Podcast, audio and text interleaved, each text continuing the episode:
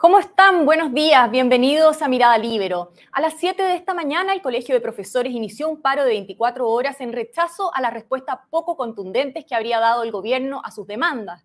Con ello, más de 5.000 colegios y millones de escolares verían interrumpidas sus actividades. Hoy estamos con José Luis Velasco, profesor y director de la Asociación de Educadores de Chile, ACEDUT, para abordar este y otros temas relacionados a la educación. José Luis, buenos días. Dije director, es presidente de ACEDUT, me equivoqué. ¿Cómo estás? Bienvenido. Muchas gracias por estar con nosotros. Buenos días, Pia. Muchas gracias por el contacto. Un saludo a ti y a todos los auditores. Eh, José Luis, la asociación que usted dirige se formó hace casi dos años como una alternativa al Colegio de Profesores. En general, ¿qué le parecen a usted las paralizaciones como medida de presión y particularmente esta que deja a millones de niños sin clases? Por definición, yo creo que las paralizaciones en un colegio son altamente perjudiciales, ¿no?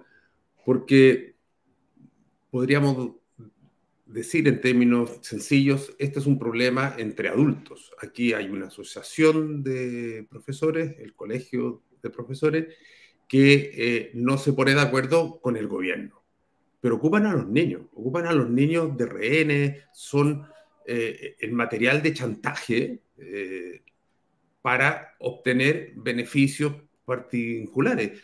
Fíjate que de, los, de las ocho peticiones, demandas del Colegio de Profesores que están hoy día en tabla. Sabemos que si no fueran estas, tendrían otras, porque aquí parece que lo importante es parar, ¿no? Pero de las ocho demandas que hay, cuatro tienen que ver con remuneraciones de profesores, tres tienen que ver con sistemas y una tiene que ver con estudiantes. Entonces, no podemos decir que esta paralización va en beneficio de mejoras para los estudiantes. No es así y claramente está escrito, no es así. Entonces, parar, perjudicar a los alumnos, más encima en condiciones post pandemia, es realmente un abuso de posición dominante, un abuso de poder, un abuso de un grupo privilegiado, que es una de las cosas que ellos mismos más han criticado. Y en otras palabras, ¿qué responsabilidad eh, le cabe al Colegio de Profesores en las falencias que está exhibiendo hoy la educación en Chile? Yo creo que no hay que ser ningún experto para comprender el mensaje que el Colegio de Profesores ha venido dando desde hace años. La gota que rebalsó el vaso fue su repetida frase en pandemia, no están las condiciones. Uno veía a los profesores volviendo, a los estudiantes volviendo a clase, a todo el mundo volviendo a su trabajo y ellos como disco rayado repitiendo, no están las condiciones. Y hoy día la evidencia es clarísima. Los alumnos que tuvieron mayor tiempo las clases suspendidas o las clases remotas, que sabemos que eran muy poco efectivas, son los alumnos que menos aprendieron. Entonces, cuando la evidencia es tan contundente, ya lo habían predicho los expertos, en realidad lo habíamos visto todos los profesores, ¿no? Que hacíamos clases online, que veíamos que pocos alumnos realmente enganchaban, se conectaban con la clase, eh, evidentemente los aprendizajes iban a ser muy deficientes. Y los resultados del CIMSE lo vienen a corroborar. Los resultados de las evaluaciones socioemocionales lo vienen a corroborar. Los resultados, eh, la, evidencia de, los conflictos sociales al interior de las escuelas lo vienen a corroborar. Pero ellos hacen oídos sordos de la realidad y una vez más eh, van a paralizar en realidad repitiendo el patrón que han hecho siempre. Sus privilegios, sus eh, necesidades están por sobre la de los eh, estudiantes. Y en ese sentido, respondiendo tu pregunta, yo creo que son en gran parte responsables de eh, la mala educación de nuestro país. Son los que han paralizado muchos cambios que van en pos de una mejor educación. Son los que han empujado cambios que, que que van directamente contrarios a mejorar la, la educación, o sea, la han empeorado. Y además tienen un discurso permanente que, eh, que atenta contra los aprendizajes mismos y es más, yo creo que son los responsables del desprestigio de nuestra profesión. Hoy día sabemos que hay un déficit de profesores, ya lo hay hoy día, ya los colegios lo sentimos y se proyecta aún más. ¿Por qué? Porque menos chiquillos, chiquillas que quieren estudiar esta hermosa carrera. ¿Quién habla de ella, colegio de profesores. Efectivamente, estaba leyendo hace un momento, hay 250.000 profesores, un déficit creo que de 32.000 más o menos, no, no, sé si eso es tan así. Eh, el Colegio de Profesores tiene 60.000 afiliados más o menos y ustedes se erigieron como una alternativa quizás como asociación gremial. ¿Ustedes tienen relación con el colegio como para intervenir en este conflicto o de alguna manera eh, ayudar a solucionarlo? Relaciones con el Colegio de Profesores no, no tenemos, Ellas, ellos son una asociación gremial, nosotros somos otra asociación gremial. Además, en nuestro caso estamos abiertos a los asistentes de la educación, por eso no llamamos asociación de educadores, sino de profesores solamente, porque sabemos que todos los que trabajan en un colegio eh, educan, más allá de que sean profesores profesionales y, o, o no. Ahora, nosotros hemos contribuido, conversando con el Ministerio de eh, Educación, nos hemos ofrecido en reiteradas ocasiones a ser parte de las mesas, lamentablemente hasta aquí no nos han invitado. Las veces que hemos eh, conversado con ellos ha sido a solicitud nuestra, llevándole propuestas, por ejemplo, lo hicimos en marzo con las propuestas para la reactivación, pero, pero aquí, claro, a ver, es que hay que distinguir, ¿no? Una cosa son las demandas y otra cosa es el paro. En nuestra opinión, y creo que la mayoría de los chilenos sensatos, un paro de profesores, o sea, suspender las clases por un día completo es algo improcedente, más allá de las demandas, porque muchas de esas demandas nosotros las compartimos.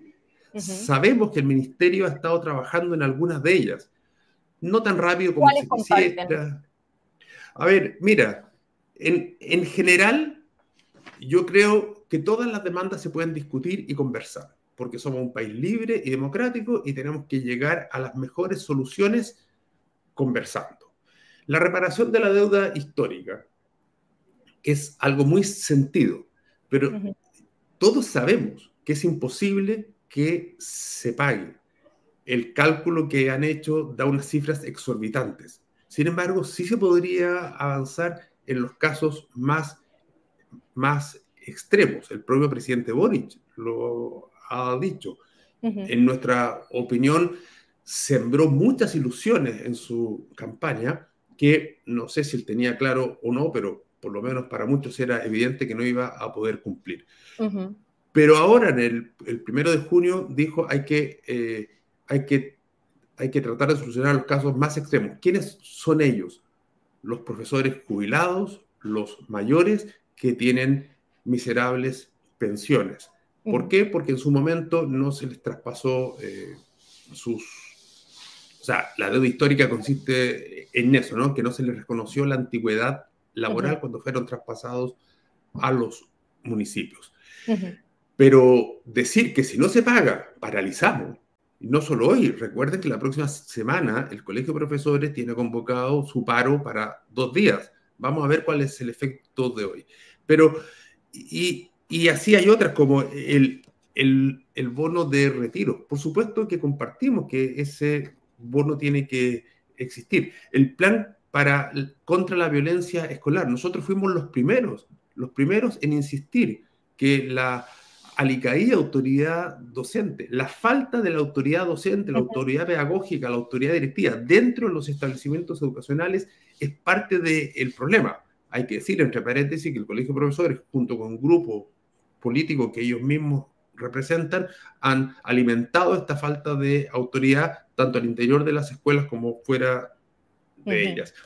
Y así podríamos seguir analizando punto por punto. El Ministerio entregó un documento que aquí lo tengo con los avances.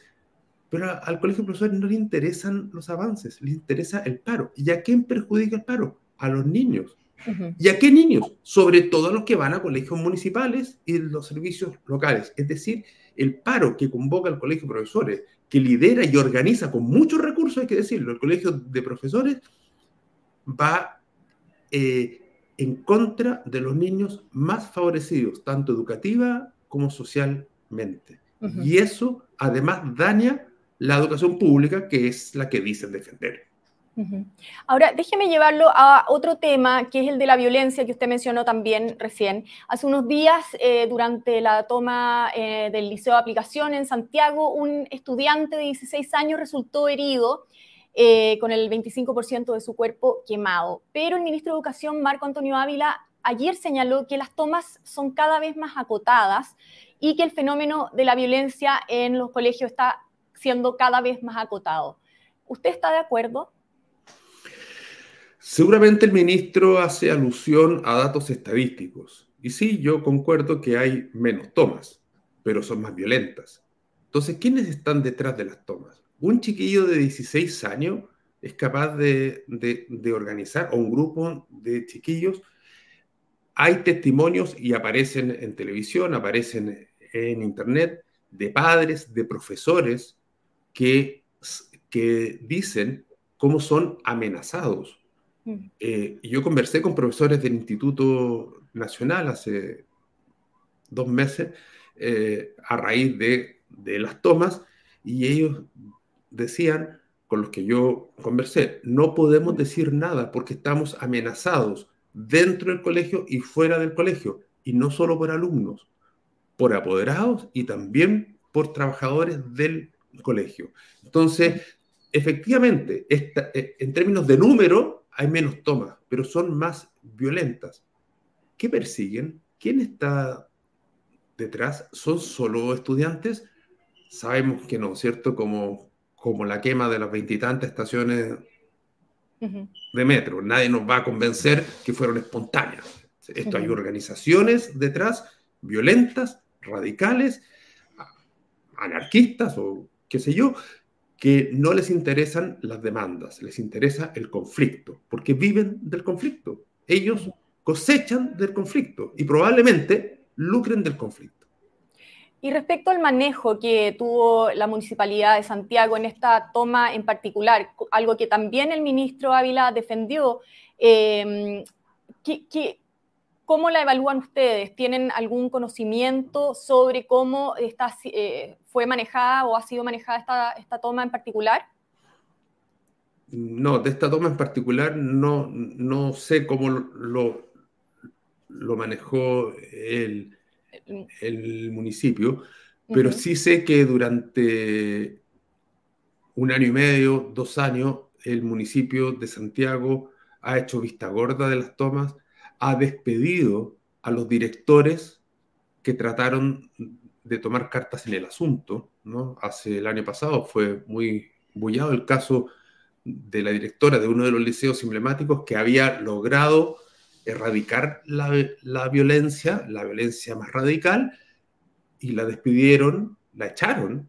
Eh, ¿Por qué? Porque la alcaldesa no estaba de acuerdo con, por ejemplo, la aplicación de la ley aula segura, que no es otra cosa que aplicar el reglamento, que los alumnos tengan un debido proceso y finalmente se han incumplido el reglamento y las leyes, por supuesto, puedan ser expulsados. Entonces, más allá del, manejo específico de este caso, que es además súper lamentable por la condición del estudiante, eh, hay un discurso detrás. Y hay que entender que las culturas no se cambian de un día para otro, que no es un acto, sino que en la medida que se que se transmite un discurso, que se transmite una visión a través de meses, de años, por muchas autoridades, entonces eso va calando. Y restablecer la autoridad docente, como nosotros hemos pedido, implica primero empoderar al director, empoderar al equipo directivo y a los profesores para que puedan hacer cumplir un reglamento. Si en Chile hoy día, en muchos colegios, sobre todo municipales, o principalmente los municipales, los liceos, no se pueden cumplir los reglamentos. y, si uno, y si un profesor lo quiere hacer cumplir, se le vienen encima estudiantes, apoderados y profesores. Claro, el ministro Ávila, de hecho, justamente dijo, eh, criticó la ley de aula segura, dice, finalmente terminó siendo una especie de boomerang porque generó, generó mayores condiciones de violencia eh, en los establecimientos. Eso, no es, eso no es cierto. Lo que genera condiciones de violencia son los discursos que defienden o, menosprecian la violencia. La ley de aula segura Es una ley con muy mala prensa, el título es muy malo, eh, y así que e, efectivamente eh, no es bien vista. Pero si uno la lee, dice puras cosas obvias, puras cosas razonables, puras cosas de sentido común. Por ejemplo, dice que si un alumno infringe el reglamento, tiene que ser evaluado en un proceso, eh, en, un debido, en un debido proceso, con testigos, con, con evidencia, y si hay cumplido el reglamento, se le puede sancionar. No dicen nada más que eso, lo obvio que en cualquier colegio particular pagado, cualquier colegio subvencionado, se hace. Pero que detrás está el discurso que ya sabemos y hemos escuchado miles de veces, ¿no? Que no se deja expresar a los estudiantes. ¿Cómo va a ser expresión estudiantil tirar una bomba? A, carabineros, acuérdense que quemaron una oficina de directores, después una de convivencia escolar, hoy día se quemó un estudiante, o sea, ¿cómo? Entonces, hay un discurso detrás y eso es lo improcedente. Mientras no cambiemos el discurso, que evidentemente tiene que partir por cambiar la convicción, y ahí yo no sé si van a ser capaces, entonces va a persistir la violencia. Con esta ley de aula segura o con otra, da lo mismo, si la ley son solo expresiones de la realidad. Bueno, vamos a estar atentos entonces a ver qué pasa también con este paro, esta paralización y como decía usted antes, que también está programada para la próxima semana eh, en dos días, el día 2 y 3 de agosto. Así que Esperemos muchas gracias. que esa paralización no se produzca porque solo salen perjudicados los niños. Así es. José Luis Velasco, muchas gracias por haber estado hoy en Mirada Libera. Que esté muy bien. Muchas gracias. Hasta luego. Muy bien, yo me despido también agradeciendo su sintonía, en particular a los miembros de la Red Libero que hacen posible este programa. Nos volvemos a encontrar en cualquier momento con más Mirada Libero. El Libero, la realidad como no la habías visto. Haz que estos contenidos lleguen más lejos haciéndote miembro de la red Libero.